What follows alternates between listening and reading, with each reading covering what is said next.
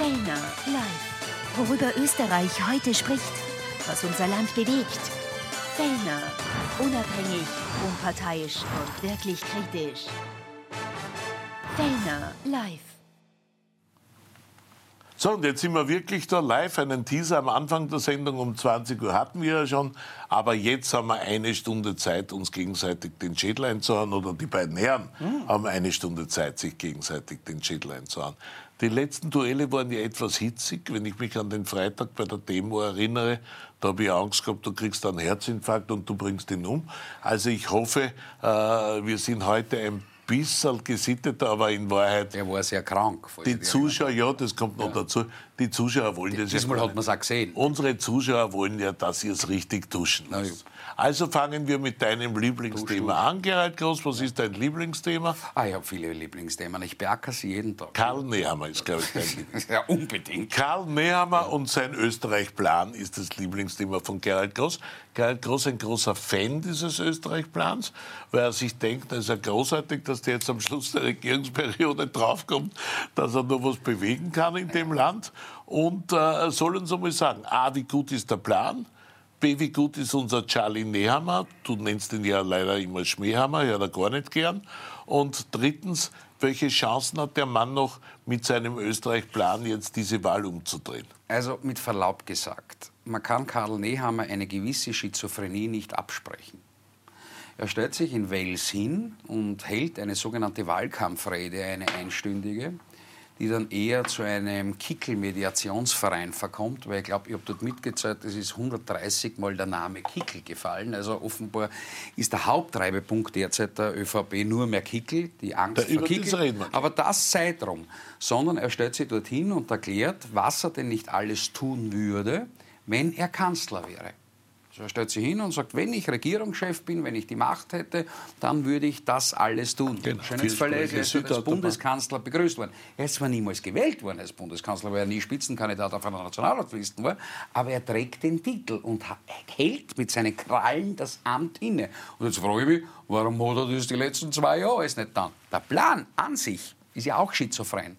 Er ist gut inhaltlich. Also ich bin auch für strengere Migrationsgesetze. Ich bin auch dafür, das sage ich seit 30 Jahren, dass wir kriminelle Asylwerber abschieben sollen. Ich gehe sogar einen Schritt weiter und sage, hören wir endlich mit den Doppelstaatsbürgerschaften aus. Stichwort Erdogan-Wähler und graue Wölfe in Österreich. Also da bin ich noch strenger. Ich bin auch dafür, dass wir endlich die Wirtschaft entlassen. Ich bin auch dafür, dass wir die Lohnnebenkosten senken. Ich bin auch dafür, dass wir in Österreich das Element der Identität, der Heimat, der Volkskultur, der Verbundenheit ein wenig stärken und auf dieses Land Land auch stolz sein können, weil wir können auf das Land stolz sein.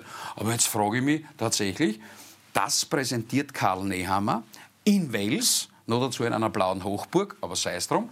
Zwei Tage später setzt er sich bei dir ins Studio hinein und kritisiert, dass Herbert Kickl ein Rechtsextremer ist.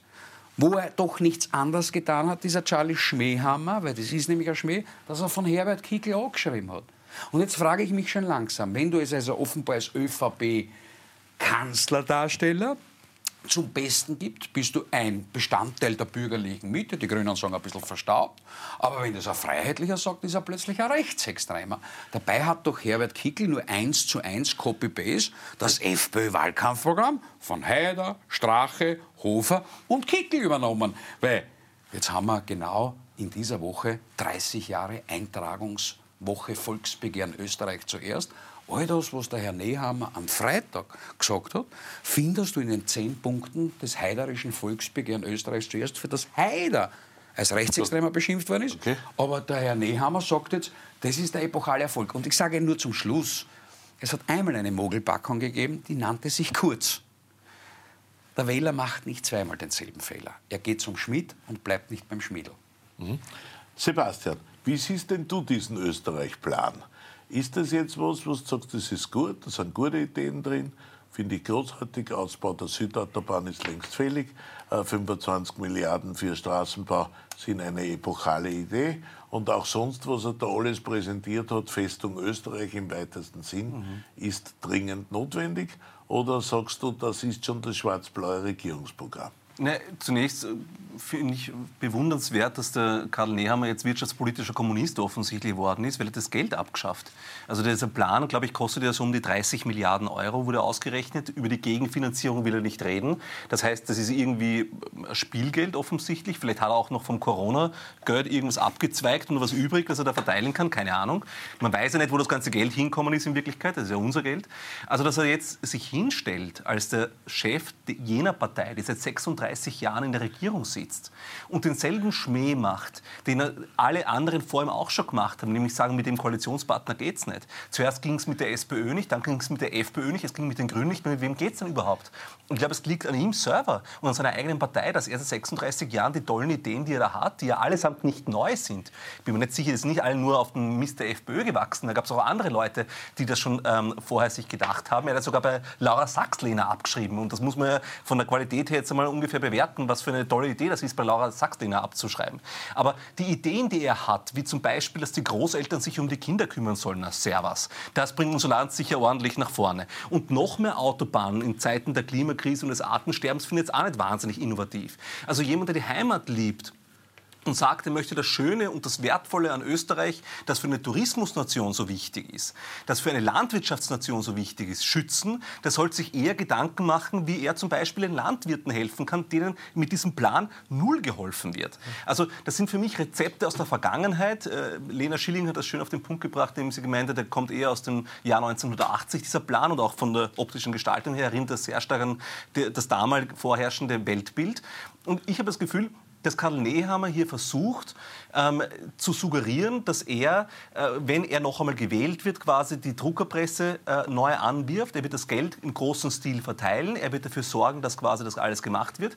Aber eines macht er noch immer nicht, nämlich für soziale Gerechtigkeit sorgen. Er könnte ja, und dann wäre das Ganze wenigstens ein bisschen realistischer, sagen, wir finanzieren das, indem wir von den multinationalen Konzernen und den ihren superreichen Eigentümern einen fairen Beitrag verlangen. Das tut er nicht. Das möchte er offensichtlich nicht machen. Also er macht wieder ein, äh, eiskalte Konzernpolitik auf dem Rücken nicht nur der Umwelt, sondern auch auf dem Rücken unserer Nachkommen, weil irgendjemand muss das becken. Und ich finde es wirklich erstaunlich, dass man, wie Andreas Babler seinen Plan vorgestellt hat oder seine Ideen vorgestellt hat, wurde er kritisiert aus der ÖVP, das wäre nicht finanzierbar, das ist alles unrealistisch, links, linke, sozialromantische Träume. Aber wenn Karl Nehammer unser Steuergeld verteilen möchte unter seinen Freunden, dann ist offensichtlich in Ordnung. Ein Punkt noch zu Herbert Kickl, weil ich sehr interessant fand. Ähm, zu dem er, äh, ja, weil es gerade angesprochen wurde, ja. Herbert Kickl bezeichnet sich jetzt offensichtlich selber als Rechtsextremer. Also wenn ich es richtig verstanden habe, hat er gesagt, wenn ich als Rechtsextremer bezeichnet werde, dann trägt er das wie ein Orden. Also gehe ich jetzt davon aus, dass man ihn Rechtsextreme nennen kann. Gut, ähm, ich finde es auch in Ordnung, wenn jemand sich selber in diese Schublade reingibt, wie das Herbert Kickl gemacht hat, und dann tun wir die Schublade wieder zumachen und sagen, das passt. Machen wir nachher. Da werden dann die Fetzen. Genau. Aber jetzt seid ihr ja eher einer Meinung. Also die Frage. Kann Karl Nehammer mit diesem Österreich-Plan, mit diesem Zwischenspurt, mit diesem Frühstart in einen Wahlkampf kann der die nächste Wahl damit gewinnen. Nein, Karl Lehmann versucht etwas, das verstehe ich auch. Er versucht sich zu positionieren zwischen einem angeblich linken, äh, extrem linken Andreas Babler und einem extrem rechten oder rechtsextremen Herbert Kickl und sagt quasi, er ist die Stimme der Vernunft, er bietet ein breites Paket an, von dem alle profitieren sollen. Wenn man sich das wirtschaftspolitisch ganz genau anschaut, dann bleibt am Schluss übrig, dass die breite Masse, und das sieht man zum Beispiel bei den Steuersenkungen, er will den Eingangssteuersatz senken oder er will zwei konkrete Steuersätze in dem dem äh, Gesamtgefüge ändert. Er möchte den Eingangssteuersatz äh, runtersetzen und er möchte den, ähm, einen der höheren Steuersätze komplett streichen. Aber in der Mitte, den genau dort... Steuersatz will er streichen, aber, genau. aber er will auch die Steuern auf Überstunden streichen. Genau, aber genau dort, in der Mitte, wo die meisten Österreicherinnen und Österreicher sind, dort will er nicht ja, die Steuersätze senken. Und ich habe das Gefühl, dass er zwar bereit ist, sehr, sehr viel von unserem Steuergeld umzuverteilen, aber leider wieder nach oben und nicht nach unten. Und daher bin ich der Meinung, dass sein Plan tatsächlich auch ein wirtschaftspolitischer ist. Kann er Kanzler werden. Nein. Aber Sie waren nicht dran, er hat die Frage mir gestellt. Ja, ja aber, aushalten. Also bitte, kurzer Zwischenruf, sonst, sonst Konrads im Seniorenclub da. Platzen aber Sie jetzt gleich? Nein, ich platze überhaupt nicht, Herr Dr. Barmena. Aber Sie machen einen schweren Fehler. Sie setzen sich inhaltlich mit einem Plan auseinander, für den niemals vorgesehen ist, dass er in die Realität umgesetzt wird. Aber dafür sind wir, wir reden in Wahrheit über ein Wahlkampfzuckerl, zu dessen Umsetzung die österreichische Volkspartei je nach Ressort zwischen 19 und 40 Jahren nicht bereit war. Diese österreichische Volkspartei hält seit 24 Jahren den Finanzminister. Wir haben die höchste Abgabenquote in der Geschichte der Zweiten Republik. Wir haben die höchste Staatsschuldenquote in der Geschichte der Zweiten Republik und wir haben die höchsten Belastungen in der Geschichte der Zweiten Republik. Die Österreichische Volkspartei hält seit 40 Jahren den Wirtschaftsminister. Wir hatten noch nie so schlechte Inflation, Rezessionsdaten und noch nie so eine hohe Anzahl von Betriebspleiten. Die österreichische Volkspartei hält seit 40 Jahren den Wirtschaftsminister. Also die österreichische Volkspartei, nein, ich möchte schon ausführen, hält seit 22,5 Jahren den Innenminister in dem Land. Seit dem Jahr 2000, seit Ernst Strasser, mit einer kleinen Ausnahme von eineinhalb Jahren. Und wir feiern in diesen 22 Jahren österreichische Volkspartei im Innenminister die höchste, die zweithöchste und die dritthöchste Anzahl von Flüchtlingsankünften und Asylwerbern in Österreich. Nicht einmal in den 90er Jahren unter einem sozialdemokratischen Innenminister Löschnack oder einem von Kaspar von einem in der Balkankrise waren die Flüchtlingszahlen noch dazu transkontinental aus Afghanistan und Syrien, also Länder, die uns nichts angehen, so hoch wie in der ÖVP. Und ich warne daher, einen Fehler zu machen, sich ernsthaft mit einem Programm auseinanderzusetzen, ja, das, das zwar richtigerweise von der FPÖ abgeschrieben worden ist, aber der Herr Nehammer weder die Kraft hat, noch den Willen hat und am Ende auch keine Wähler also du es sagst, jemals umzusetzen. Du sagst. Du sagst, sein Name ist Schmähhammer. Charlie Schmähhammer. Und er macht wieder einen Schmäh. Das Einzige, was ich wirklich sagen muss, ich bin, ich bin ja wirklich dankbar. Man wird ja in der Zeit, mit der Zeit, wenn man auf die österreichische Politik blickt, wirklich genügsam. Ich bin einmal froh, dass er weder von Alkohol oder Psychopharmaka philosophiert hat. Ich bin froh, dass er armen Kindern nicht gesagt hat, sie sollen zum Schachtelwirt gehen. Ich bin froh, dass er nicht irgendwelche in Österreich geborenen Kinder hin und wieder anschiebt, was er auch schon getan hat, nur damit er ein bisschen den harten Mann spielen kann, statt dass er die ganzen Taliban endlich aus der Land bringt. Gut. Die schiebt er ja also. eh nicht ab. Also, ich bin ja eh schon sehr genügsam. Ich, mein, lang, mühsam ernährt sich das Eichhörnchen, es wird genügsam. Du wirst ihn nicht Aber mehr wählen und lieben. Na, Entschuldigung, ich muss ihn... Schon. Hallo, erstens, ich muss ihn nicht wählen, zweitens, ich werde ihn nicht wählen. Schade. Und du, was jetzt der entscheidende Vorteil ja. ist? Ich werde mich genau noch ein halbes Jahr mit ihm inhaltlich in diesem Studio auseinandersetzen und dann wird es ihn nicht mehr geben. Da und da bin ich bei Dr. Bornmähner. Dann wird es ihn entweder so. als Direktor des Engelbert Dollfuß Museum geben, als Landtagspräsident in Niederösterreich oder er wird die Kaffeeschubsen von der Hanne Mickel leiten und darf den kleinen Braunen servieren. Genau für das ist in Wahrheit da. Lieber Sebastian, noch einmal die Frage, ob es jetzt schon nur noch eine rhetorische ist. Kann er mit diesem Österreich-Plan den Wahlkampf umdrehen? Kann er noch Kanzler werden. Weil er gibt jetzt Gas. Wir kriegen am Donnerstag die Umfrage. Vielleicht wird da zum ersten Mal ein leichter Schwung nach oben sein. Wird da ein Schwung nach oben sein? In der das, nächsten Umfrage? Also es wird auf jeden Fall bei der FPÖ nach unten gehen. Und die Frage ist, wo gehen diese... Bei der FPÖ? Wo, bei der FPÖ, ja, ja klar, natürlich. Wieso? Wir sehen das in Deutschland genauso, bei der AfD und wir sehen das bei der FPÖ natürlich genauso auf Bundesebene. Die Leute, na, selbstverständlich, wir werden nachher noch im Detail darüber sprechen, aber wenn Sie jetzt einmal schaffen, mich länger als zehn Sekunden reden zu lassen, ohne mich zu unterbrechen, wäre das nein, wirklich sehr bereichernd. Selbstverständlich. Dankeschön. Bitte, Sie also, haben das Wort, aber nicht eine halbe Stunde. Vielen herzlichen Dank. Er legt es heute etwas längerfristig an. Genau, so ja, ist es. Dankeschön. Also, äh, wir werden sehen, dass die FPÖ runtergeht und ich bin sehr gespannt, ob es der SPÖ schafft, diese Stimmen zu sich zu holen oder ob der äh, Karl Nehammer es schafft, das zu sich zu holen. Könnte passieren, dass er ein, zwei Prozentpunkte zulegt. Das ist aber auf jeden Fall nichts Nachhaltiges. Der Punkt ist der, das sind ja kommunizierende Gefäße ÖVP und FPÖ. Und ich kann mir schon vorstellen, dass es den einen oder anderen FPÖ-Wähler gibt, der aber nicht aufgrund der Kanzlerrede und dieses ähm, ominösen 1980er-Plans ähm, so begeistert ist, er jetzt bereit ist, das zu wählen, sondern der von dem Rechtsextremismus, der in Teilen der FPÖ also ganz gefährlich der, Wähle lieber die Mitte. Genau, im Zweifel lieber Nehammer, weil der ist fad, nicht kompetent, der kann gar nichts, aber er kann zumindest die Demokratie nicht kaputt machen. Gut. Also das ist schon ein, ein gutes Argument. Und damit äh, gleich eine zweite Frage. A, wann wird gewählt? Und B, werden wir Karl Nehammer noch als Spitzenkandidat erleben oder wird er vorher, nach der EU-Wahl, über die wir dann auch gleich noch reden werden, abmontiert? Und äh, kommt jemand anderer. Und wenn jemand anderer kommt, wir haben es am Anfang schon diskutiert, Kurz oder Brunner oder Edstadler oder Fragezeichen, Fragezeichen?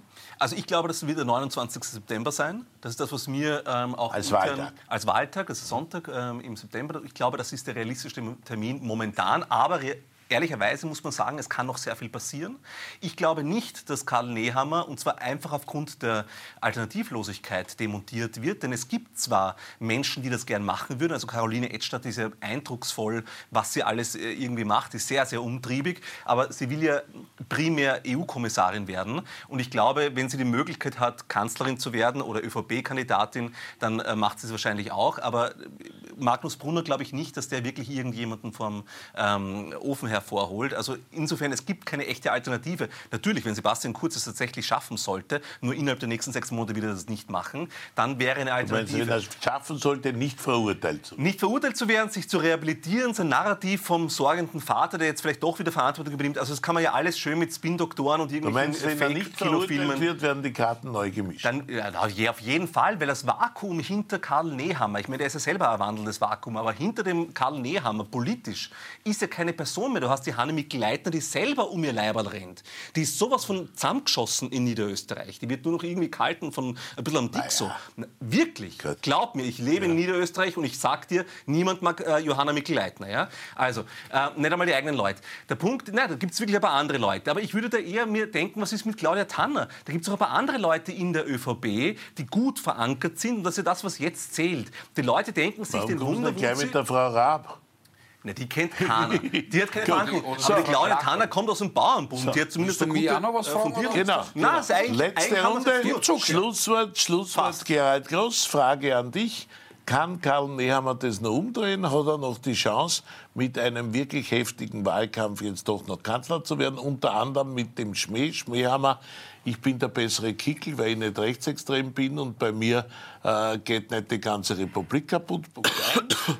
Und Punkt zwei, wird er abmontiert nach der EU-Wahl, auf die wir gleich zu sprechen kommen, oder wird er im September an? Schau, der erste Punkt ist, Herbert Kickl ist nicht rechtsextrem. Und da lege ich meine Hand ins Feuer. Doch, weil ich ihn kenne. Wir sind uns nie in besonderer Sympathie begegnet, aber wir haben oft genug, auch in unserer Zeit, wo er FPÖ-Generalsekretär war und ich BZ-Generalsekretär, habe ich mich inhaltlich mit ihm auseinandergesetzt. Er hat bestenfalls extrem oft recht, aber er ist kein Rechtsextremer. Zweiter Punkt. Ein Wahlkampf setzt einen Wahltermin voraus. Und damit sind wir bei der nächsten Schizophrenie der österreichischen Volkspartei und Karl Schmehammer. Er hält einen Wahlkampfauftakt in Wels, präsentiert sein 80-seitiges Wahlprogramm, das er von der FPÖ kopiert hat, hat aber leider Gottes vergessen, seinen Anhängern, den Aposteln des Wahnsinns, ja, der Frau Blackholm und Co. und der Eiskostenmizi Ed Stadler, zu erklären, wann denn die Wahl ist. So, und ja. das ist das Hauptproblem. Schau, ich war ja mal selbst Parteiobmann und ich war selbst Generalsekretär einer Partei und ich war, glaube ich, zehn Jahre lang Landesparteiobmann und ich habe dann doch einige Wahlkämpfe gemacht, manche erfolglos und manche erfolgreich, ja. wie halt so ein politisches Leben ist. So, ich bin dann in den Wahlkampf gestartet, nämlich genau fünf, sechs Wochen bevor der Wahlkampftermin war. Ich habe Auftaktveranstaltung gemacht, dann habe ich eine Tour gemacht und dann habe ich bis zum Wahltag hingearbeitet wie das Eichhörnchen. So, was macht er? Er stellt sich irgendwann in den Untiefen des Jänner, wo eh alle das Ski-Event in Flachau oder in Schladming anschauen und sich kein Schwanz in der Republik für den Schmähhammer interessiert, stellt er sich in Wels, irgendwo in der Kötten, hin, macht er quasi so ein, ein, neuapostolisches Erweckungserlebnis oder glaubt, jetzt kommen auch die Priester wie beim Kurz und sagen, wir beten für Charlie Schmähhammer, wir beten. Ist nur leider ausgeblieben, die ganze Geschichte. Ja? Die heilige Hanne aus St. Blöden hat das nicht bewerkstelligen können mit ihrer Jungschau, mit ihrem Jungschau. So. Und jetzt kommt folgendes Problem. Jetzt haltet er da der Wahlkampfrede und dann gehen die alle aus dem Saal aus und sagen, und wann tun wir jetzt Kugelschreiber verteilen und Feuerzeuge?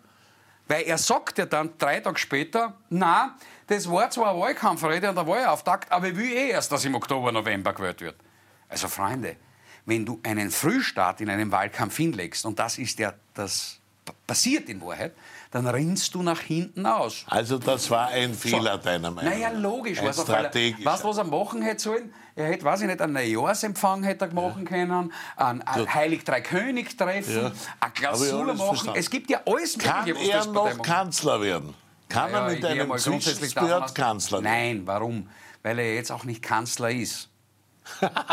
also das ist ja Nein, was ganz Neues. Ein Kanzler hat ein Format, ja? oder? Darüber sind wir uns einig.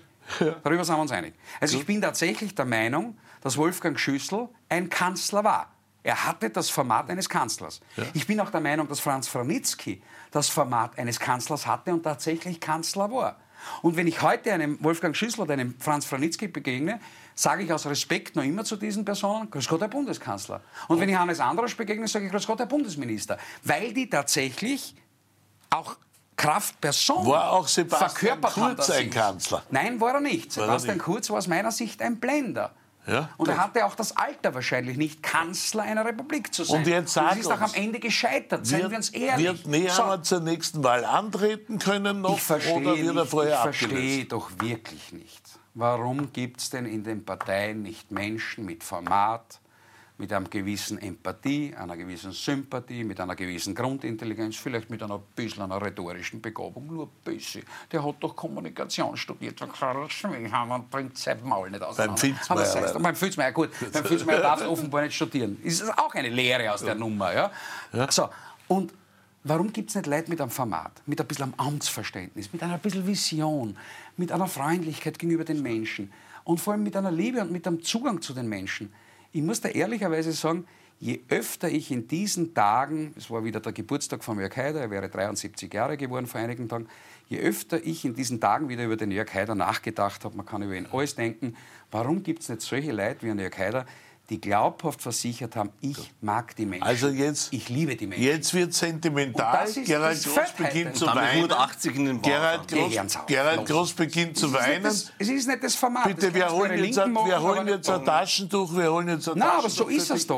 Und dann geht es weiter Ja, mit Fellner Live. so. Und mit der Frage, ist Kickel rechtsextrem und kann Kickel Kanzler werden? Das beantwortet man gleich. Fellner live. Worüber Österreich heute spricht, was unser Land bewegt. Fellner. Unabhängig, unparteiisch und wirklich kritisch. Fellner live. So, wir haben uns gerade intensiv mit Karl Nehammer beschäftigt. Er hat zu weinen begonnen, weil er an Jörg Haider denken musste. Interessant, Aber jetzt äh, kommen ihm gleich die Freudentränen, weil jetzt diskutieren wir eine Runde lang über Herbert Kickl. Und da musst natürlich du beginnen, Sebastian, mit der spannenden Frage. Kann Herbert Kickl Kanzler werden? Wäre das einmal ein guter Kanzler, weil es endlich einmal ein anderer Kanzler wäre? Ja? Äh, und würde der diese Republik neu aufstellen, neu in Schwung bringen?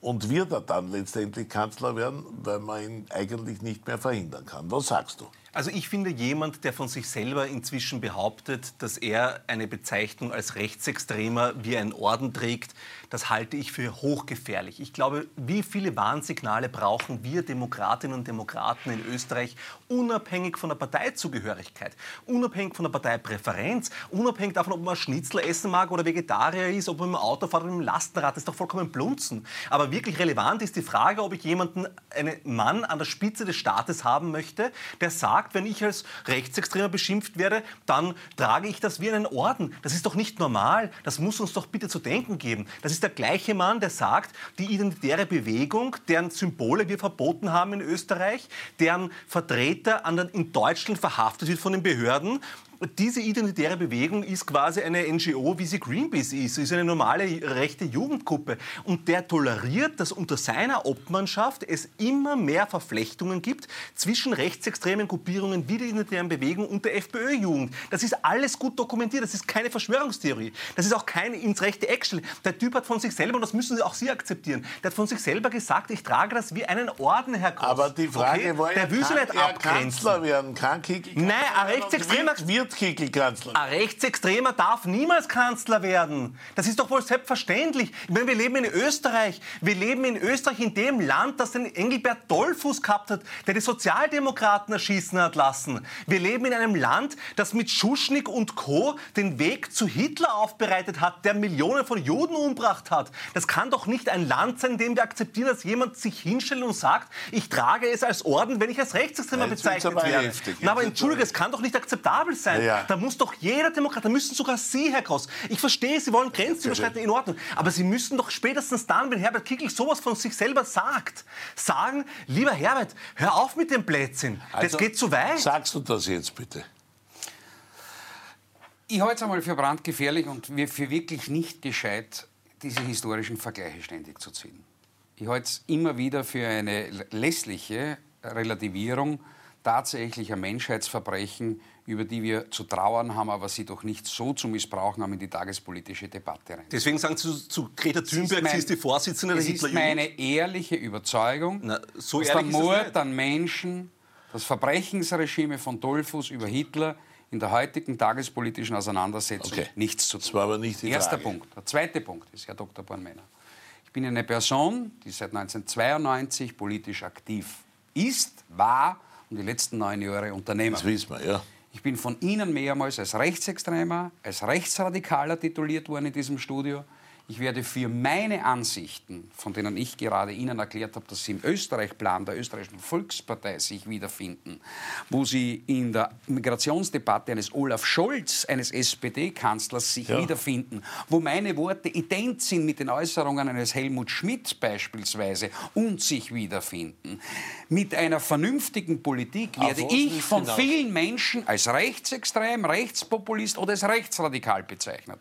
Gegen einen Großteil gehe ich sogar juristisch vor und gewinne es, weil ich es mir nicht gefallen lasse. Gut. Wenn ein Herbert Kickl dann irgendwann einmal sagt, wisst ihr was, nachdem in dem Land eh jeder vernünftige Mensch, das ist eine gefährliche Debatte, dessen bin ich mir bewusst, jeder vernünftige Mensch als Rechtsextremer tituliert wird, dann nehme ich das wie ein Orden auf meinem Revier, dann habe ich dafür vollstes Verständnis.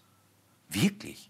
Wenn wir mittlerweile beginnen, jeden Menschen, der in dem Land konservativ denkt, der bürgerlich ist, der konservativ-liberal ist, der heimatverbunden ist, der identitätsverbunden ist, der kulturell begabt ist, rhetorisch begabt ist, intellektuell begabt ist, der auf Leistungsträger abschiebt, wenn wir jeden Menschen, der auf Vernunft biologische Fakten abzielt, nur weil er nicht bei der Regenbogenpartie und Boko Haram mitmacht und beim Gutmenschenterror und beim toleranzbesoffenen Migrationspaket der Agenda Elite nicht mitmacht, dann als Rechtsextremer bezeichnen, dann sage ich Ihnen Folgendes, dann bin ich auch rechtsextrem. Fein. Dann können Sie mich tatsächlich straffrei als rechtsextrem bezeichnen. Aber wissen Sie was?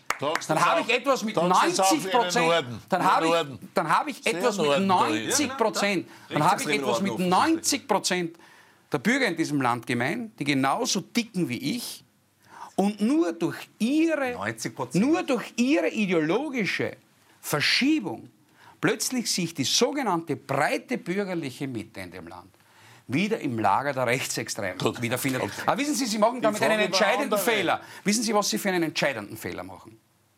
Dass dann, wenn tatsächliche Rechtsextreme auftauchen, wenn tatsächliche Neonazis auftauchen, sich tatsächlich die Menschheit nicht mehr diese Gefahr erkennt, weil diese stumpfe, stumpf gewordene Nazikeule in der tagespolitischen Debatte so oft gebraucht worden ist, dass jegliche Gefährlichkeit verloren hat. So. Das sehe ich überhaupt nicht so. Wird, Aber, Entschuldigung. Warte, ich kriege noch eine Frage. Wird Herbert Kickl Kanzler werden?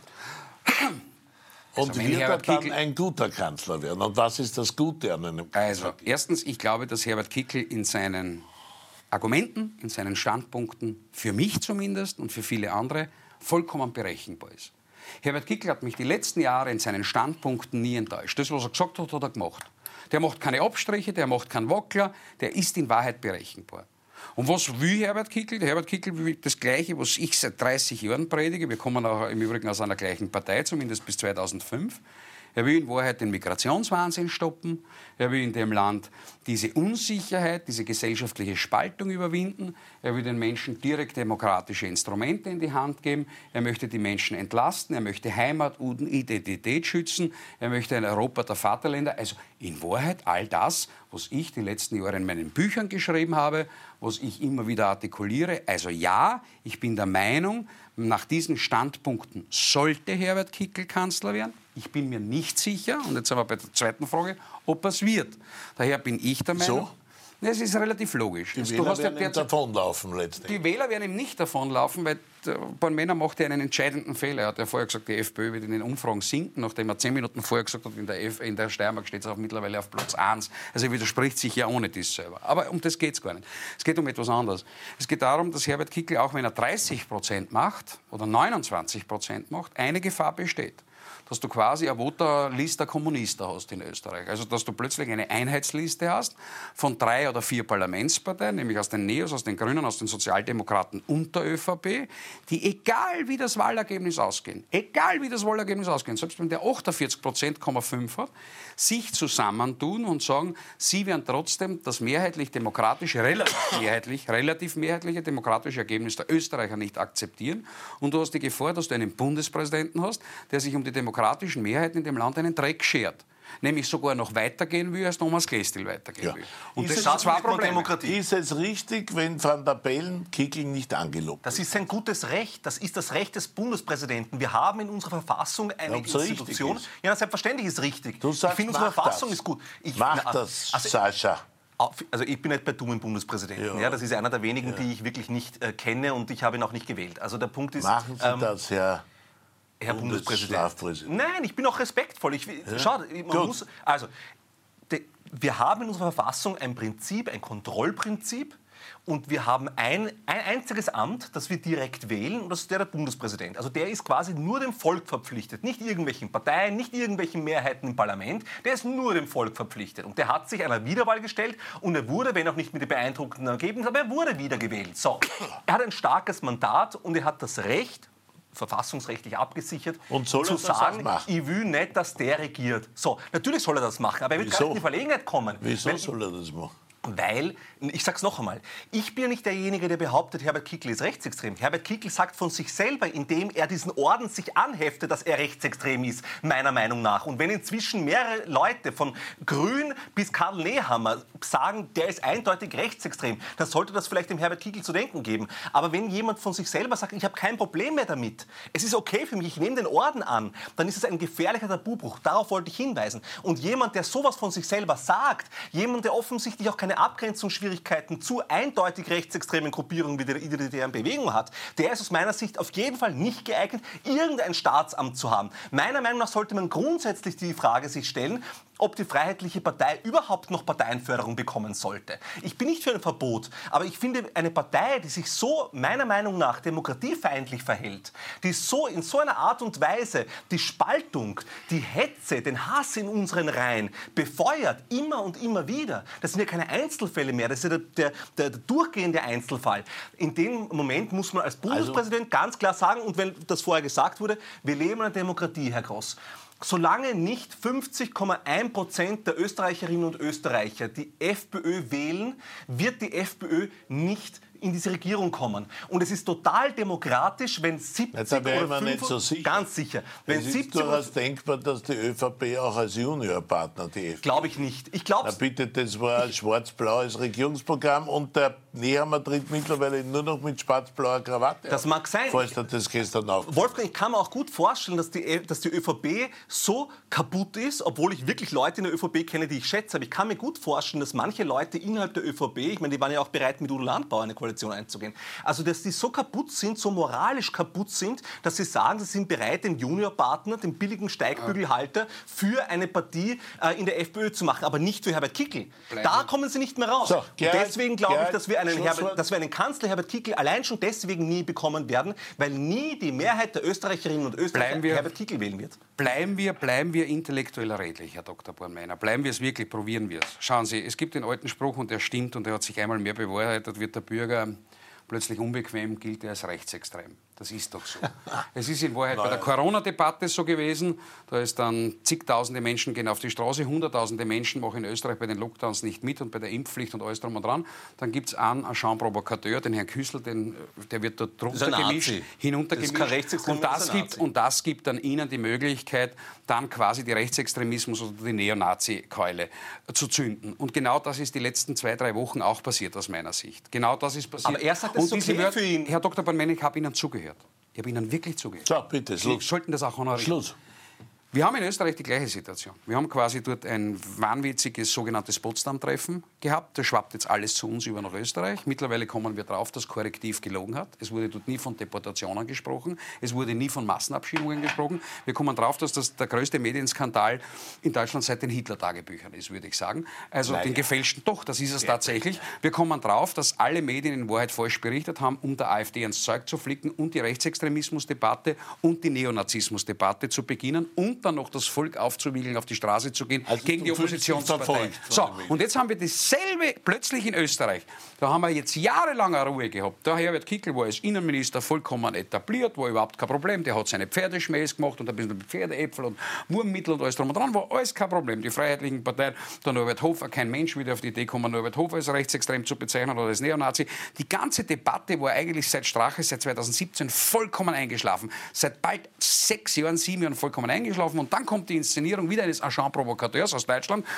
Den Teilnehmern in Potsdam ist ja nichts vorzuwerfen, gar nichts, außer dass da zufälligerweise der Herr Sellner gesessen ist und in Form der Kontaktschuld jetzt alles ein Irrsinn ist. So, jetzt schwappt es zu uns rüber. Gut. Und jetzt wird da in Österreich die Debatte plötzlich gezogen und der Herr Dr. Bornmänner hat ja gerade angefangen. Parteienförderungen kürzen, nächster Schritt die FPÖ verbieten, dritter die Wähler auszugrenzen. In Deutschland geht man sogar einen Schritt weiter. Da bezeichnet der Bundespräsident dann die Wähler der AfD als Ratten. Der Herr Söder, der Herr Söder, ich habe ihn selbst gehört, der Herr Söder die Funktionäre und Wähler als Parasiten und die Strack-Zimmermann als Haufen Scheiße. Okay. Und genau davor warne ich jetzt. Ich warne in diesem Superwahljahr 2024 wirklich eindringlich davor, dass wir uns in dieser Debatte, in dieser Wahldebatte, EU-Wahl, Nationalratswahl, Landtagswahlen Gemeinderatswahlen, dass wir nicht den Fehler machen, hier in diesem Land einen Krieg auslösen, wo politische Mitbewerber nur mehr kriegerische Soldaten aber sind Gerald, und wir uns gegenseitig vernichten wollen, Gerald, denn dann leidet das ganze Land darunter. Äh, droht uns dieser Krieg nicht ohnehin, wenn Kickel Kanzler wird, wenn du an die Großdemo da denkst mit die 80.000 Leuten vom Parlament. Jetzt fängt wieder an. Alle gegen Kickel. Sag einmal, saufst wir werden, wir werden permanente Donnerstag-Demos haben. Das Land wird sich gegen Kickel also erheben, zumindest ja, die Hälfte ja, des Landes. Aber mindestens. Wollen wir das, wirklich haben, ein so polarisiertes Schau, Land? Weißt was, ich sag Oder wird es Kickel schaffen, ein Kanzler zu sein, der nicht polarisiert? Wolfgang, Wolfgang wenn Gut. du den Durchblick nicht mehr hast, ich leide gerne meine ah, Brille. Ah, ja. Okay? Gut. Der Witz ist der, dass ich euch bewiesen habe über die Kamera vom Burgtheater, dass deine Inszenierung mit 80.000 ein Fäller war. Die Polizei hat bekannt gegeben, dass dort 15.000 waren. 50? Okay? 15.000. 15. Zölln kennt auch nicht. Ihr seid die gleichen Mathematik-Genies wie die Sozialisten. Die sagen, oh, 600 Leute, 600 Leute, 600 Leute hätten den Herrn Babler beschlossen, 700, ja, 700 haben den Herrn Doskozil gewählt und dabei waren nur 500 im Saal. Freunde, die sozialistische mathematische Begabung aus 15.000, 80.000 zu machen. um was anderes. Ja, um was geht's, lieber Wolf? Wird ein Kanzler Kickl, wenn man nicht Wird ein Kanzler Kickl dieses Land polarisieren? Wird es dann zu Demos kommen? Wird dieses Land dann eine Unruhe nach der anderen haben? Oder ist Kickl in der Lage, ein Kanzler zu werden, der nicht Also warum soll, warum soll, sag ich so, Wolfgang Kickl, warum soll Herbert Kickl nicht genauso mit dem Bürgerrecht nach Demonstrationen in dem Land auch als Kanzler umgehen können, wie es Wolfgang Schüssel gemacht hat. Nach einem halben Jahr sind die Demonstrationen nach hinten ausgeronnen. Die sozialistische Inszenierung, die Illoyale, der Vaterlandsverrat, wo die Sozialisten sich EU-Sanktionen im Ausland bestellt haben, wurde abgestraft. Die Sozialisten haben bei allen Wahlen verloren. Das machen sie immer über die Bande des Auslands. Das ist ein altes Spiel. Also. So, und dann wird es halt, wenn der Herbert Kickl Kanzler ist oder eine, seine Regierung zwischen Schwarz-Blau oder vielleicht auch Rot-Blau oder wem auch immer zustande kommt, wo halt dann der Herr äh, Kickl Kanzler ist oder möglicherweise Vizekanzler, je nach seinem Wahlergebnis oder Innenminister, dann wird es einen Ruckler geben, dann wird es vielleicht zwei, drei Monate irgendwelche Demonstrationen geben und die werden die Demokratie auch aus, aushalten. Entschuldigung, wir haben jetzt zwei Jahre lang ausgehalten, dass irgendwelche Idioten sich mit dem U auf die Straßen kleben. Wir sind deswegen auch nicht gestorben. Wir haben aushalten müssen, dass Fridays for Future, also die Hamas-Versteherpartie von der Frau Greta Thunberg und von der Frau Lena Schilling und alle, die ganze also Zeit auf die Straße haben wir auch aushalten sagst, müssen. Dieses Land, deswegen geht, die, deswegen geht das Land nicht unter. dieses Land wird einen Kanzler Kickl aushalten und er wäre gut für dieses Ich Land. glaube, dass er gut ist. Warum? Weil die anderen eindrucksvoll auch gescheitert sind und er wenigstens ein Konzept hat, wie er dieses Land aus der Scheiße rückt. Wir haben die höchste Arbeitslosigkeit, wir haben einen Niedergang der Wirtschaftszahlen, ja, wir haben ein Energiechaos, wir haben eine Inflation, wir haben eine Rezession, wir kriegen eine Arbeitslosigkeit und die Leute haben immer weniger in der Geldtaschen. Entschuldige, machst du dann als Bürger den zweiten Fehler wieder und wählst wieder die, die ins Theater in die Scheiße geführt haben? Oder sagst du, gut, ich mach's diesmal anders? Und das war ja von mir eine Wahlempfehlung. Ich habe nur darauf gewartet, dass Sie, Herr Dr. Bornmänner, da erinnern sagen und sagen, der Kickel braucht 51 Prozent, sonst werden wir ihn nicht wählen, weil alle werden zusammenhalten. Das war jetzt meine Wahlempfehlung. Wer diesmal die Freiheitliche Partei und eine andere Partei wählen will, der darf das nicht über die sogenannte intelligente Schiene machen, ein bisschen ÖVP, sondern der muss auch diesmal die FPÖ werden, damit es richtig sitzt und damit es richtig einmal scheppert. Ich finde auch, ich finde, die Menschen sollen sich klar deklarieren. Wollen sie eine rechtsextreme Politik unterstützen oder wollen Sie es nicht? Jeder Mensch muss sich im Jahr 2024 die Frage stellen. Bei Mario Kunasek in der Steiermark, in der, vor Adelberg und bei jeder anderen Wahl, die wir haben. Das bei Harald bald in Bürgerkrieg. Na, warte, nein, nein, nein, nein, ja. warte mal kurz. Die Frage, die man sich stellt. vielleicht ist das das Ziel. Hören Sie mir zu. Die Frage, die sich jeder Bürger in Österreich im Jahr 2024 bei den Wahlen stellen muss, ist: Bin ich bereit, eine FPÖ unter Herbert Kickl der sich selber inzwischen einen Orden anheftet, wenn er als Rechtsextremer bezeichnet wird, zu wählen oder nicht. Bis jetzt konnte man, und das ist der große Unterschied, und ich glaube, das hat er nicht verstanden, was er da gemacht hat, bis jetzt hat man sagen können, na gut, die Menschen sind wütend, sie sind frustriert, sie sind beleidigt, und zwar zu Recht, meiner Meinung nach. Ja? Es ist wirklich eine Frechheit, wie es in diesem Land ausschaut zum Teil. Und deswegen wählen sie in ihrer Wut den Herbert Kickl, weil, mein Gott, so schlimm kann das nicht sein.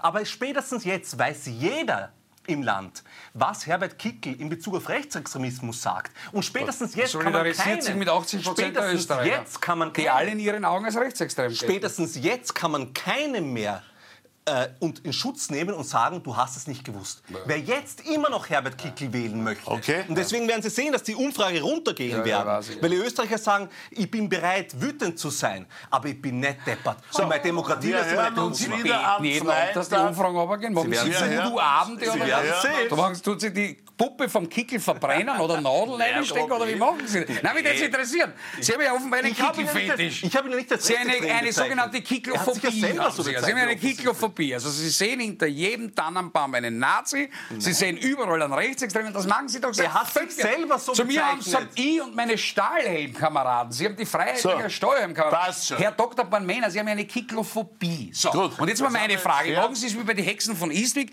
Sie basteln sich eine kleine Wachspuppe und dann stechen Sie ihn um die Leute. Herbert, Herbert, Herbert. Wissen Sie, was das ist? Das ist in Wahrheit therapierbar. Ich sag's Ihnen. Ja, wirklich, so, nehmen Sie ein paar Bachblüten, lassen so. Sie sich ein bisschen auspendeln oder Energetiker. Oder Sie gehen einfach zum guten alten Dr. Mückstein und meine, lassen Sie nochmal in. So, wir machen die Kunsttherapie, ja. gehen in eine kurze Das ist ja arm, der arme Hund ist ja krank. Die Impfung. Der ist ja arm. Der sieht ja überall Gespenster. Therapiert. Naja, Entschuldige. Wir sind gleich wieder da und therapiert mit einer Diskussion über die EU-Wahl. Wir sind gleich wieder zurück. Fellner live. Worüber Österreich heute spricht, was unser Land bewegt. Fellner. Unabhängig, unparteiisch und wirklich kritisch. Fellner live. Ja, und wir sind wieder zurück, therapiert hoffentlich ein bisschen, bei dem sinkt der Blutdruck hoffentlich ein bisschen, bei dem steigt er hoffentlich ein bisschen. So, langer Rede, kurzer Sinn. Wir sind beim Einstieg Nummer drei, wenn wir unsere Eröffnungspirouette um 20 Uhr mal weglassen. So, äh, und jetzt müssen wir reden über die zwei großen Wahlen, die auf uns zukommen, denn eins ist uns beiden klar, da haben wir jetzt Grundsatz, eine Nationalratswahl im Juni wird es nicht geben, richtig? Davon bin ich überzeugt. Eine Nationalratswahl im Juni wird es nicht Schaut die nicht danach aus, höchstens die Landeshauptleute überzeugen den Herrn Nehammer, dass er sechs Monate vorher sein Amt Schaut aber derzeit Schaut nicht danach aus. So, es sei denn, es gibt eine Umfragekatastrophe in den nächsten Tagen, aber auch danach schaut es nicht aus. Das heißt, wir kriegen eine EU-Wahl im Juni. Ja, äh, den einen Spitzenkandidaten haben wir gerade gesehen. Jeder Opa geht nach Europa, damit ist auch der Helmut Brandstätter jetzt am Weg äh, dorthin. Ja unglaublich, welche junge Kandidaten die Neos da zu bieten haben. Äh, und äh, Lopatka ist ja, glaube ich, überhaupt mehr oder weniger schon aus der Urne herausgepfiffen. Und äh, ja, ist ja vorher, oder? Also, langer Rede, kurzer Sinn. Äh, die EU-Wahl steht vor der Tür. Wer wird die EU-Wahl gewinnen, lieber Gerald? Naja, schau, das Feld ist ja relativ eindeutig. Wir haben in Wahrheit bei der EU-Wahl jene Situation, dass es die erste bundesweite Wahl ist, die zu einer Denkzettelwahl nach Corona, nach der Ukraine-Kiste, nach dem Krieg, nach dem wirtschaftlichen Abstieg mutiert. Das heißt, alle Umfragen zeigen uns bisher, dass die EU-Wahl, ob man es im Übrigen will oder nicht, natürlich auch als Abrechnungsplattform für die nationale Politik, also für die Regierungspolitik gelten. Jetzt haben wir folgende Ausgangssituation. Wir haben bei der Sozialdemokratie einen Spitzenkandidaten mit dem Andreas Schieder, wo nicht einmal Born Männer bereit ist, ihn zu verteidigen. Obwohl er in Wahrheit wie die Fützlaus vom äh, Andi Babler bei meinem Urwaschel drinnen Ist das sitzt so? und sagt, Andi, Andi. Ich werde ihn nicht nett." verteidigen. Er wird ihn nicht verteidigen. Warum? So, na, der ist bei einem Großteil der Wähler unten durch, weil er in Wahrheit ein alter Apparatschik ist, der sich immer durchgeschwindelt hat. So, jetzt haben wir den zweiten Faktor. Jetzt haben wir den Reinhold Lopatka. Auch Reinhold Lopatka wird Born Männer nicht verteidigen, aber jetzt sage ich nur eine Spezialität dazu. Reinhold Lopatka wird kein einziger ÖVP-Funktionär verteidigen. Warum? Weil Reinhold Lopatka tatsächlich der ewige Untote ist. Ich meine, er ist circa um die 82, glaube ich, mittlerweile. Erster Punkt. gut aus. Wahrscheinlich. Wie 50? Hat in Wahrheit sein ganzes Leben 50 Jahre in der Politik verbracht. Und was jetzt noch dazu kommt, und das wird in Wahrheit die große Diskussion werden, er ist der Einzige in der heutigen Politikergeneration, der im alten Pensionssystem der Privilegien, Pensionen der Politiker ist. Hat, das war was offenbar keiner mehr, vor jetzt sein 35 Gehalt noch Jahren, er hat sich vor 35 Jahren im Steirischen Landtag eine alte Politikerpension erworben, hat nie ins neue ASVG-System optiert, hat sich die alten Privilegien gehalten und jetzt deckelt er sich noch, pfeift er sich noch auf die Pension, auch 18.000 gehalten mit Sitzungsgeldern, mit Spesen und Diäten, unversteuert in Brüssel, unversteuert, pfeift er sich nur am Ende auf und von dem kriegt er dann in fünf Jahren 80 Prozent. In Wahrheit ist es das Pensionsabsicherungsmodell Reinhold Lopatka und das sollte man den Wählerinnen und Wählern schon erklären. Also, so, ganz dann hast, du, dann hast du dort den Helmut Brandstätter, den ich im Übrigen nicht von seinen Inhalten schätze, aber ich muss ehrlicherweise sagen, Helmut Brandstätter hat zumindest Standpunkte. Ich teile wahrscheinlich keinen einzigen Standpunkt von Helmut Brandstätter. Ähm, er hat seine offene Rechnung, weil er nicht ORF-Generaldirektor geworden ist. Er hat seine offene Rechnung mit der halberten Republik, weil er außer Kurierchefredakteur in Wahrheit nie was geworden ist, obwohl er immer alles besser gewusst hat, der Herr Brandstätter. Aber gut, er hat, seine, er hat, er hat seine, exakt, er hat seine Standpunkte. Sei es drum, die kann man mögen oder nicht. Ich mag keine Vereinigten Staaten von Europa. Ich sage weniger Zentralismus und mehr nationalstaatliche Entscheidungen. Aber du liebst und dann hast du die Lena Schilling. und dann hast du die Lena Schilling und das ist leider Gottes ein Greenhorn. Ich habe gesagt, die Quoten, das Quotenbaby, das offenbar ins Rennen geschickt worden ist. So, und dann hast du in Wahrheit der einzige, im Übrigen der einzige, der jüngste unter den männlichen Kandidaten ist der Harald Wilimski. Der ist ein bisschen über 50, wenn überhaupt. Ähm, der die letzten Jahre, und das muss man ihm zugute halten, es tatsächlich geschafft hat, was Heide in den 90er Jahren nicht geschafft hat, eine tragfähige Parteienfamilie zu begründen, weil du nur gemeinsam auf der europäischen Ebene was ändern kannst, mit Orban, mit Salvini und mit Le Pen.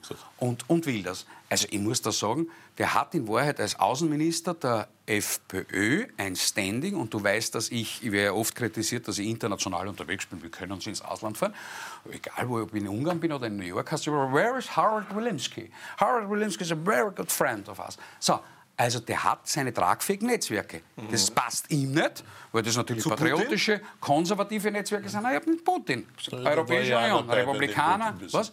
Beim Putin-Besuch war er auch dabei. War er auch dabei, aber ich glaube, die haben Putin nicht getroffen. Okay? So. Aber Aber, er war EU-Außenminister. Ja, am, Rot, am, am Rotersplatz, sage ich. Am Roten Platz kann man Selfies machen. Ich bin auch schon am Roten Platz und gestanden und habe Selfies gemacht. Also ich weiß Also, was das Problem. Warum, warum Und Lena Sie die Schilling? ganze Zeit glauben, dass Sie etwas Schilling? sagen, dass eine Liebst Entlastung wäre für Schilling? irgendwen? Lena Schilling ist ein, ein, armes, ein armes Kind in Wahrheit. Armes Die wird von Kogler ins Rennen geschickt, weil er sich selber offenbar nicht traut, weil die Gewessler in Wahrheit sich nicht traut hat, weil die Sadic sich nicht traut hat. Das, ist so, das kommt mir so vor wie Kanonenfutter. Also das ist unanständig, irgendwelche Embryos ins Rennen zu schicken, wo man weiß, die werden weggeschossen. Das Ja. ist die Meinung. Der Mann ist heute wieder in der. Hof. Nein, nein, das ist Kanonenfutter. Bitte, Ich bitte kann, sehr. aber ich kann immer nur wieder sagen, Ja. Liebe FPÖ-Wählerinnen und FPÖ-Wähler, seid ihr wirklich bereit, jegliche Moral wegzuschmeißen? Seid ihr wirklich bereit, Leute wie Gerald Gross zu Ich unterstützen? bin nicht Mitglied der FPÖ und ich stehe auch zu keiner Wahl. sagen, Lena Nein, ein nein, Sie sind doch der. Posterboy der FPÖ. Herr nein. Groß, Sie sitzen hier seit fünf Jahren. und Nein, machen für sechs Jahre, wenn Sie es genau wissen wollen. noch nicht. Je, Sie machen Wahlkampf für jeden FPÖ-Kandidaten, sind sich nicht so blöd, sogar für Mario Kunasek das Wort zu ergreifen kommen wir gleich. Zu dem kommen wir Gott sei Dank auch noch. Und Harald Wilimski, ich habe jetzt nachgeschaut, erstens einmal, der ist 57, also ein bisschen über 50 Schaut gut schon. aus. Na, schaut jünger aus als Sie. Das behaupten Na, Sie, lieber schaut Kost, jünger aus als Sie. über das Sie schauen in Aussehen, letzter Zeit sehr lieber Kost, aus, ich möchte aber nicht über das Aussehen Ach so, sprechen, gut. okay? Ich finde es Also über sowieso... das Alter nein, gerade ich möchte. Nein, ich habe nur angesprochen, weil Ach so. Sie gemeint haben, dass er noch knapp über 50, Sie können offenbar selber nicht rechnen. 50. Also knapp 50, er ist doch 57. Aber Was ich Ihnen zum Aussehen ist ein sage... junger Hupfer. Herr Gross, was ich Ihnen zum Aussehen sagen möchte, das ist genau das Gleiche, diese Niedertracht, mit der Leute wie Sie, genau, die Zähne, wie viel jemand wiegt, das ist doch scheißegal, das interessiert doch niemanden. Haben Sie vollkommen Das einzige Programm, das Sie haben, Nein. ist Menschen spalten Ja. und abwerten. Ja, ja, und das muss man den FPÖ-Wählern schon sagen. Diesen Anstand sollte man schon aufbringen in der Politik. Dr. Aber jetzt bin ich am Wort. ja. Also, Harald Wilimski, ja. Ja. Harald Wilimski ist seit über 30 Jahren in der Politik. Es gab vor kurzem ein wunderbarer Tagespresseartikel, wo aufgerechnet wurde, wie viel hat Herbert Kickl schon in seinem Leben verdient an Steuergeld. Ich glaube, es sind über eine Million Euro rausgekommen, sogar ein paar Millionen. Wie viel ist bei Harald, Kickl, äh, bei, bei Harald Wilimski? Was war Harald Wilimski eigentlich in der Funktion, als Heinz-Christian Strache Parteiobmann war? Was wusste eigentlich Harald Wilimski über die Spesen-Skandale, über die ganzen Malversationen als FPÖ-Generalsekretär? Er Generalsekretär war, Na, Entschuldige, du ist doch eine Leitungsfunktion. Also mir geht es so auf die Nerven, Harald Wilimski als jemanden darzustellen, der in irgendeiner Weise unverbraucht wäre. Harald Wilimski ist für mich wirklich der Prototyp des FPÖ-Apparatschicks. Das ist, äh, das ist kein weißer alter Mann mehr, das ist wirklich ein Blauer, in der, in der Wolle gefärbter Blauer, der sein Lebtag nichts anderes gemacht hat, als für die FPÖ zu arbeiten, unter allen möglichen Leuten, die halt über ihm waren, jetzt gerade unter Herbert Kickl, der angeblich irgendwelche Leute erfunden hat, wie Marlene Swatzek, angeblich war ihr Mentor, habe ich gehört, okay, aber den jetzt irgendwie hinzustellen und so zu tun, als wäre Harald Wilimski ein echtes Angebot für irgendjemanden, der möchte, dass sich irgendetwas zum Positiven ändert. Nein. Wenn wir Also. uns die Bilanz von Harald Wilimski in den letzten Jahren, weil er sitzt ja schon ein paar Jahre auf unsere Kosten in Brüssel, was hat er dort gemacht? Die einzige Sache, mit der er mir aufgefallen ist, ist er als Champagner-Harry, weil er champanisiert hat er offensichtlich mit irgendwelchen anderen Leuten oder sich tesern hat lassen. Super Leistung vom, vom äh, Harald aber- Wilimski, sich anschließen Also, hat lassen. den Harald Kannst Wilimski vergessen. du nicht, Nein, Entschuldige, ich hoffe, es Ja? Wird niemand den Harald Wilimski Den. Lopatzka und den Schieder wählst du auch nicht. Nein, warum, den, warum wählst du den Schieder nicht als heute? Schau, ich, ich kenne den Andi wirklich viele Jahre und ich weiß, dass er ein lieber Kerl ist. Lasse nichts über ihn als Mensch kommen, ein wirklich ein lieber, ein anständiger Sozialdemokrat, kann man nichts sagen. Aber ich wünsche mir, und deswegen ist für mich äh, die- Grüne Partei mit Lena Schilling tatsächlich wieder attraktiv geworden. Ich wünsche mir einen, einen Kandidaten und eine Kandidatin, die das, was wir gerade erleben, ernst nehmen und die, wo auch die Partei sagt, wir nehmen die Herausforderung ernst. Neuen, frischen wir, Wind. Ja, wir schicken nicht irgendjemanden, für den wir am Posten brauchen, nach Brüssel auf 8000 Euro netto, sondern wir schicken jemanden, von dem wir die Hoffnung haben. Und ich glaube, man muss der Jugend eine Chance geben. Äh, und vor allem muss man Frauen eine Chance geben, auch in der Politik, weil es sind eh unterrepräsentiert. Dass man das sich beweisen. Und deswegen finde ich das Angebot von Lena Schilling wirklich mutig und interessant. Und ich glaube, dass dieses Mädel, das ist eine Freundin von mir, ich kenne sie jetzt schon ein paar Jahre und schätze sie und weiß, was sie kann. Und ich glaube, wer noch gezweifelt hat, sollte sich das ZIP-2-Interview anschauen, weil das war solide. Sie ist ja auch hier immer wieder und ich finde, sie ist solide. Also das ist weder ein Embryo noch irgendwer Eintagsfliege. Das ist eine wirklich überzeugte, idealistische Aktivistin, die noch keinen einzigen Tag Parteigeld genommen hat, noch keinen einzigen Tag in einer Parteiorganisation gearbeitet hat, noch keinen einzigen Cent an Steuergeld genommen hat, im Gegensatz zum Champagner Harry und den anderen Bonzen, die wir dort sehen. Also das ist eine unverbrauchte Idealistin, eine dann Bürgerin, die Ja? kandidiert So. und sich ich Perfekt. Sie hat tatsächlich keinen einzigen Tag Steuergeld erhalten. Sie hat auch noch keinen einzigen Tag in ihrem Leben Steuergeld gezahlt. In Wahrheit liegt, Woher sie seit, Sie das? in Wahrheit liegt sie seit Jahren dem Steuerzahler auf der Taschen, macht ihr Studium nicht fertig. Sie hat in Wahrheit keinen Zivilberuf, Tanzlehrerin. hat keinen einzigen... Ja, das ist der Tanzschulkurs, das ist offenbar die Nein, Abschlussvoraussetzung. Das ist die Abschlussvoraussetzung, dass du grüner Das bist. Ist in Ordnung. Ich nehme zur Kenntnis, diese gute Frau hat weder Lebenserfahrung noch politische Erfahrung noch rhetorisches Talent, aber sie ist jung und sie ist Frau und das ist der Sukkus. Sie wird daher bei den Grünen genommen. So. Das nächste Mal kommt halt irgendwas Du anderes sagst daher. ja, es ist also es eine ist ja, Notlösung. da, was heißt, das ist ein PR-Blasen. Das haben sie beim Kurz auch gemacht. Jung du, Ja, und Sie haben mich Bursch ist gewählt. ein Urwaschel. Und ja, Sie haben mich gewählt. Eh, eh, stimmt Also- ja. Es wird immer, immer einen Trottel geben, der darauf einfällt. Das ist ja auch, das war ja ich auch. Das also stimmt ja. jetzt auch als naja, logisch. Ja, das war ich ja auch. Das war ich auch. Und Nein, nein, nein. Und irgendeinen Narischen wird es geben und irgendeinen Narischen wird es geben, der das Quotenbaby der Grünen wird. Ein bisschen jung, ein bisschen Frau und das passt schon. Kriegt einen geraden Satz außer kann sich von der Hamas nicht distanzieren. Die Greta Thunberg ist geistig ihre beste Freundin. Das ist im Wald, aber sei es drum. Letzte Schau, es geht mir um was anderes. zur Es geht, nein, nein, nein, Achtung, es geht mir um was Jetzt aber schnell. Es ist ja immer wieder das Gleiche, was jetzt Harald Wilimski betrifft. Da möchte ich schon ein bisschen was sagen. Wie fühlen Sie sich eigentlich so als Leierkosten? Jedes Mal die gleiche Platten. Jedes, jeder Seher Ja. kennt ihre kleine Suade über Harald Wilimski, die sie seit einem halben Jahr zum Besten geben. Dass er Erfahrung hat, machen sie ihm zum Nachteil und sagen in Wahrheit, dass die Freiheitlichen alle keine Erfahrung haben, aber sie können es nicht zugeben, dass Harald Wilimski seit 30 Jahren, nein, nein, nichts ab dran, seit 30 Jahren Erfahrung hat. Jetzt wird das Opfer. dass er international versiert ist. Ja, dass er in international Wahrheit es versiert. geschafft hat, dass er in Wahrheit es geschafft hat, patriotische Parteien in einer Fraktion endlich zusammenzubringen. Dass er in Wahrheit der prädestinierte Außenminister ist und außer blödes Gekeife und außer Also, blödes. Gekeife und blödes gesagt, von euch zwei, von euch zwei Außenminister? Ja, ich scheiß mich an.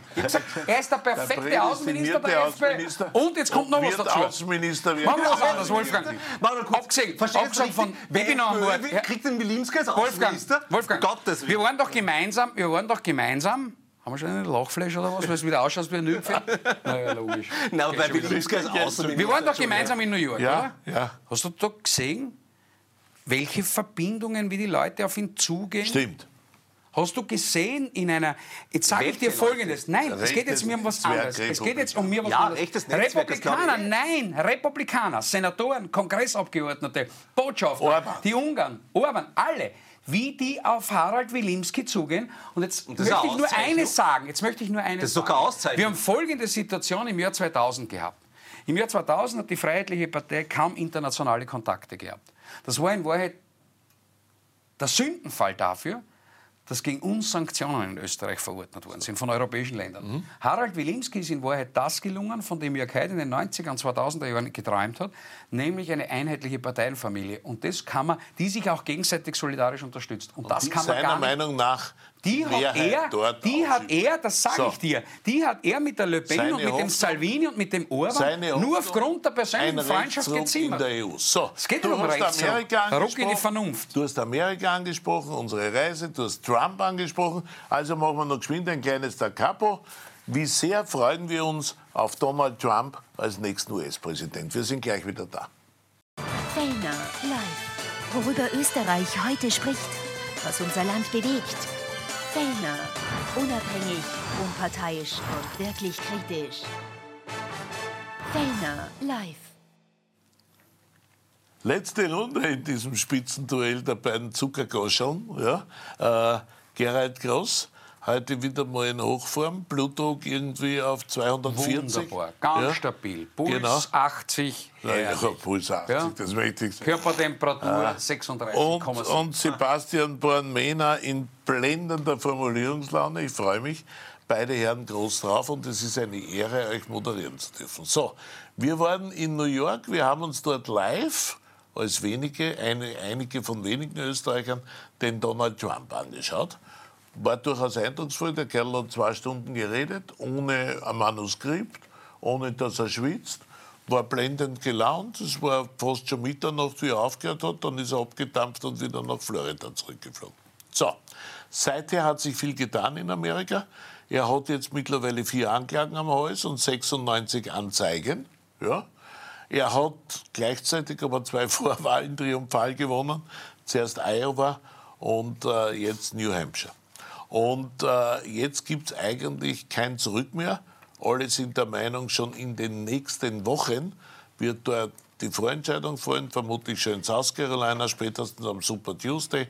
Trump wird eine fulminante Mehrheit bekommen als Kandidat der Republikaner. Bald wird er der Einzige sein, Nikki Haley wird aussteigen, Trump wird überbleiben. Die Frage, wird er auch US-Präsident? Also ich möchte jetzt, das Iowa war, für mich der entscheidende Punkt, wo ich mich auch bestätigt gefühlt habe. Wir diskutieren jetzt schon seit eineinhalb, zwei Jahren über diese ganze Kiste in Amerika. Also Ron DeSantis ist mausetot. Habe ich aber immer gesagt, warum ja. wer kein Wahlkämpfer ist. Nikki Haley ist mausetot. Warum? Weil sie auch keine Wahlkämpferin ist, weil sie viel zu technisch ist. Sie hat kein, kein Sendungsbewusstsein gegenüber, den, äh, gegenüber der Bevölkerung. Und zu Iowa möchte ich schon etwas dazu sagen. Iowa hat äh, Donald Trump in beiden Vorwahlen die zuvorliegenden, wo er 45. Präsident geworden ist, aber auch danach, wo es um den 46. Präsident nicht gewonnen. Gut. Und diesmal hat er das erste Mal Iowa geknackt. Mit mehr, als 50, mit mehr als 50 Prozent auf ja. Anhieb gegen zwei starke Kandidaten. Gut, das so. war aber nicht die also, Frage. Also, die Frage nein, aber das ist, was ist das? Was ist das? Was ist gerade in Amerika passiert? Es passiert das Gleiche, was in Deutschland passiert, in Österreich, alles drum und dran. Politiker bewegen die Gerichte und versuchen, die Demokratie zu verbieten. In Amerika ist vor zwei Monaten Folgendes passiert, dass zwei Bundesstaaten, im Übrigen gegen die bundesgesetzliche Regelung, weil der Bundesverfassungsgerichtshof jetzt aufheben, äh, versucht haben, einen unbescholtenen, nicht verurteilten Kandidaten am Recht vorbei zu verbieten. Was ist passiert? Es haben sich noch mehr Leute, selbst die, die den Trump nicht einmal wollten, mit dem Trump solidarisiert. Trump wurde verurteilt wegen irgendwelcher hanebüchernen Geschichten, ja. zu 70 Millionen, weil, weil er gesagt hat, er hat mit der Frau nie was zu tun gehabt, selbst wenn er was mit ihr zu tun gehabt hat, war das auch kein Problem. Äh, und die Leute sagen, hoppla, wenn das System so gegen ihn schießt, von allen Seiten, meistens Anwälte, die der Herr Soros finanziert hat, Staatsanwälte im Übrigen, deren Wahlkampf der finanziert hat, der ein großer Feind auch der Republikaner ist, dann solidarisieren sich die Leute mit Donald Trump. Und genau das passiert gerade und das habe ich immer kommen Wird er Präsident werden? Wird er diese Wahl gegen Joe da Biden gewinnen? bleibe ich bei meiner Meinung. Wenn er gegen Joe Biden kandidiert und selbst wenn der Donald Trump eingesperrt wird und seine Wahlkampfveranstaltungen aus einer Gefängniszelle in der orangen Montur macht, wird er gegen den Joe Biden gewinnen. Und zwar auf Anhieb. 56 zu 44. Bumm. Oder überhaupt 60 zu 40. Aber und das habe ich, sage ich, seit zwei Jahren, wenn den Demokraten es tatsächlich gelingt, unter vorgehaltener Pistole Fräulein Obama, die Ehefrau von Barack Obama, zu zwingen, Michelle Obama als Kandidaten anzutreten, dann wird es schwerer haben. Ganz einfach. Gut. Lieber äh, Sebastian, du bist ja nicht gerade ein Trump-Fan, auch nicht ein großer Biden-Fan. Wer wird nächster US-Präsident? Ich sehe das leider ähnlich wie Gerald Gross. Ich glaube, in dem Kampf Biden gegen Trump wird Trump sich durchsetzen, weil Biden ähm, nicht die Performance geliefert hat, die viele Menschen sich erhofft hätten von ihm und weil er natürlich zusehends erratisch ähm, auch ähm, agiert. Also man sieht ja, wenn man sich die Auftritte anschaut, dass er jetzt nicht wirklich der Quell ähm, der Jugendlichkeit ist. Das ist ja grundsätzlich kein Problem. Äh, das ist ja auch eine Elder Statesman-Position, ähm, Präsident ja, zu sein. Aber nein, und Donald also Trump ist so viel älter, so, so viel jünger ist der andere. Er wird gewickelt jetzt. Ja, also bitte, Er kriegt eine Flasche. Also du sagst, Doch. der Trump wird das gewinnen. Also ich fürchte, Trump wird Präsident. Was heißt das? Weil das ist ja für dich eine Horrorvorstellung, oder? Nein, das sollte für uns alle Horrorvorstellung sein. Nein, entschuldige, wir haben jetzt gerade zwei große Konflikte, die kurz davor sind, völlig in die Luft zu fliegen. Der eine ist schon heiß, der andere wird immer heißer. Also einmal Ukraine, wo er angekündigt hat, er wird einen Frieden machen. Was heißt Frieden machen? Das heißt, er verschenkt die Ukraine an Putin. Er wird einfach sagen, ich unterstütze die Ukraine nicht mehr. Damit krallt sich der Putin die Ukraine. Und wer sich die Analysen und das ist etwas, was in den letzten Tagen untergegangen ist, und das sollte uns Österreicher nicht wurscht sein.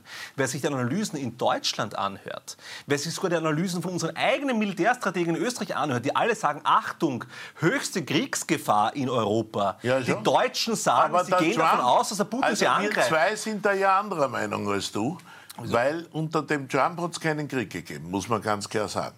Äh, der Trump ist ein Dealer, der Trump macht keine Kriege sondern der Trump sagt, ich sperre euch zwar jetzt in ein Zimmer ein, den Putin, den Zelensky. Weißt du, was der, der Trump sagt? Morgen komme ich wieder Trump, und dann habt ihr Was heißt der Deal? Der, der Trump sagt, Krim, ihr der nehmt, kriegt den Rest. Das ist der Punkt. Er opfert, ja. nein, Entschuldige, das ist doch ein... Na gut, aber lieber, lieber der, der Putin hat die Krim, die er eh schon die halbe Zeit die hat er ja eh schon. Hat. Ja, aber das reicht ihm ja nicht. Es werden dort weitere Wolfgang, du kannst doch einen, also lernen wir doch bitte aus unserer Geschichte, der hat sich 2014 die Krim geschnappt und alle, auch ÖVP, auch SPÖ, auch, natürlich die FPÖ, haben gesagt, na lassen wir ihm doch die Krim, dann ist er ruhig, dann hat er, was er wollte, mein Gott, gehen wir auf Frieden. Und ein paar Jahre später holt er sich den Rest des Landes. und du glaubst Trump doch nicht, dass er Schluss der machen Trump wird. Wäre ich Präsident gewesen, hätte dieser Krieg nie begonnen. Da bin ich zutiefst davon überzeugt, weil Trump hätte wahrscheinlich das ukrainische Volk einfach geopfert. Der hätte gesagt, verzichtet doch auf den Osten, ist doch vollkommen Nein. wurscht. Ja, und das das Gleiche, schon- genau, und das Gleiche wird Trump, Trump hätte- der Trump, hätte, Trump wird hätte- genau das Gleiche in Nein. Bezug auf die Palästina-Israel-Kiste eines. machen. Ich sag Er wird dort auch sagen,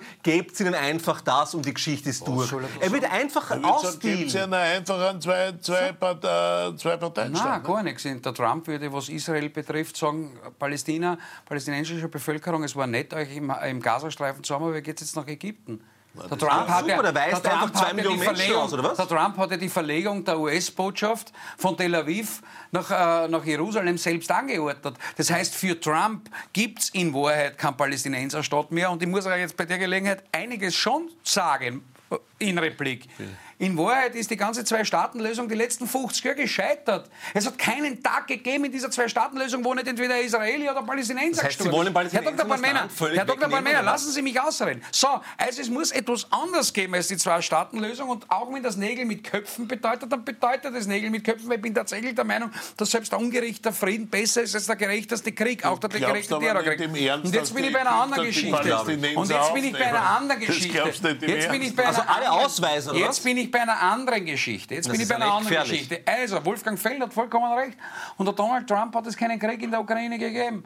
Und der Donald Trump hätte es auch keine Verschenkung von Staatsgebiet an die, von der Ukraine an Russland gegeben, sondern Donald Trump hätte gesagt, Wladimir, es gibt keinen NATO-Beschluss und keine NATO-Einladung für die Ukraine. Da Genau. kannst du machen, was du willst. Du bekommst jetzt die Krim, wir erkennen es an und damit ist die Geschichte erledigt. Aber die USA Und gibt schleicht die. Sicherheits und schleicht die und die USA geben aber Sicherheitsgarantien für die Ukraine ab. Und der Trump hat gesagt, mache ich im Zweifelsfall, weil der Noah, also der erratische Nah Trump, hat einen ganz großen Knopf und da weißt nie, ob der, wenn die Melania sagt, na heute lasse ich die nicht rüber, dass er ins Oval Office geht und einfach druckt und sagt, jetzt werden wir mal den Ivan in Moskau ausbomben. Allein die Gefahr, dass Donald Trump, ausgerechnet Donald Trump, diese Macht hat, hat in Wahrheit zu einer Hegemonie des Schreckens europaweit geführt, wo jeder gesagt hat, machen wir nichts. Also Und jetzt sage ich Ihnen Folgendes. Den Teufel Für mich ist in? Wahrheit, sage ich Ihnen, Donald Trump, weil Sie sagen, die, äh, die deutschen Militärs sagen, es wird zum Krieg in Europa kommen. Die österreichischen Militärs, ist in Wahrheit alles ab, die Säbelrassen, alles Ablenkungsmanöver, weil die eigenen Regierungen mittlerweile unfähig sind. Jetzt müssen die Leute werden jetzt alle das Schreckgespenst des Krieges. Der Ivan kommt, der Ivan, der Wladimir kommt aus Moskau, die Rote Armee. In Wahrheit geht es ja nur darum, dass die Leute nicht in die eigene Geldtasche schauen und sehen, was der Herr Scholz und was der Herr Nehammer für Verbrecher sind. So, und nur um das geht's. Es ist ein reines Ablenkungsmanöver. Und jetzt geht aber Folgendes. Der Donald Trump wäre der Garant, dass es eben in Europa zu keinem Krieg kommt. Weil der Donald Trump, und da bin ich wirklich der Meinung, würde, würde, Sagt. und das sage ich, und das sagen auch selbst seine ärgsten Gegner in den USA, selbst seine ärgsten Gegner in den USA sagen, ja, das Gespür hat er als Unternehmer, als Dealer, dass er sowohl den Israel-Konflikt behindert, als auch tatsächlich Lächerlich. den Ukraine-Krieg. Hat er Frieden nach Korea gebracht? Nein, Herr Groß, es, gibt noch, es Na, gab noch na, nie aber so hat viele, immerhin es gab noch nie so hat viele in seiner Raketen Zeit hat es keine den Angriffe Kim, gegeben. Den Kim mehr oder weniger. Es hat Ruhe äh, gegeben. Ding. Er hat uns ja Du kannst ihm nicht die, du kannst hat nicht die Fehler ja der beiden erzählt- Administrationen Er hat im- uns ja im, erzählt. unter, Du, in Hintern. Das geht das nicht. müssen wir schon loswerden. Er hat uns ja erzählt, haben wir schon gesagt, mit New York, Knopf, ja. dass er gesagt der Kim hat zu ihm gesagt, er hat einen roten Knopf und er soll sich gefälligst für ihn fürchten. Und der Trump hat gesagt, ich habe einen roten Knopf, aber erstens ist er größer, zweitens Funktioniert er und drittens, wenn ich draufdrücke, bist du weg. Ja? Und, äh, So glaubt er, kann er den Nahostkonflikt na ja, lösen? hat er aber.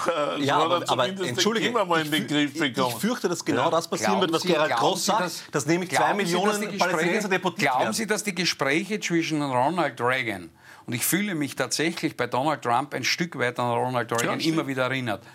Glauben Sie, dass Ronald Reagan mit ähm, Gorbatschow anders gesprochen hat? Und mit James Baker? Und mit Genscher? Gut, So. Mit. No Inch More? da ist genauso Du, gedicht kommen wir zum Und Schluss. Wahrheit war das der Frieden für Europa. Warum fürchtest du Trump? Weil er die Ausländer wieder aus Amerika deportieren wird? Schauen Sie sich an, was in Texas gerade reinlassen wird, weil er eine brutale America First Politik betreibt. Warum fürchtest du Trump? Ich fürchte Trump deswegen, weil er nachweislich nicht in der Lage ist, auch nur ansatzweise seine Versprechen umzusetzen. Er hat gesagt, er wird unten build that wall, er wird eine Mauer bauen, die wurde nicht gebaut. Er hat keine Migration gestoppt, es kommen nach wie vor Leute rein, es sind auch in seiner Regierungszeit Leute reingekommen. Das hat er völlig versagt.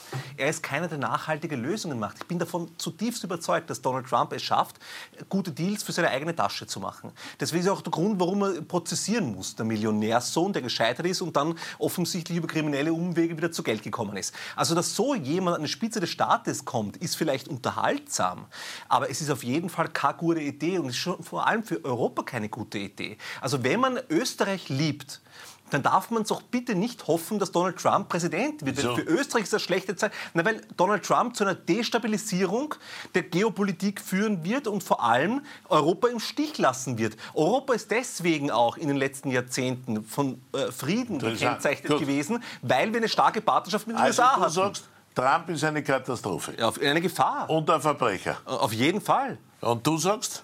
So hört. Wir sehen gerade, dass die Pläne Donald Trumps eine Mauer zu bauen und die Grenze Texas apropos zu schützen, der richtige Weg gewesen ist. Das lesen wir und sehen wir in unseren Medien gerade nicht. In Texas entsteht gerade der Bürgerkrieg.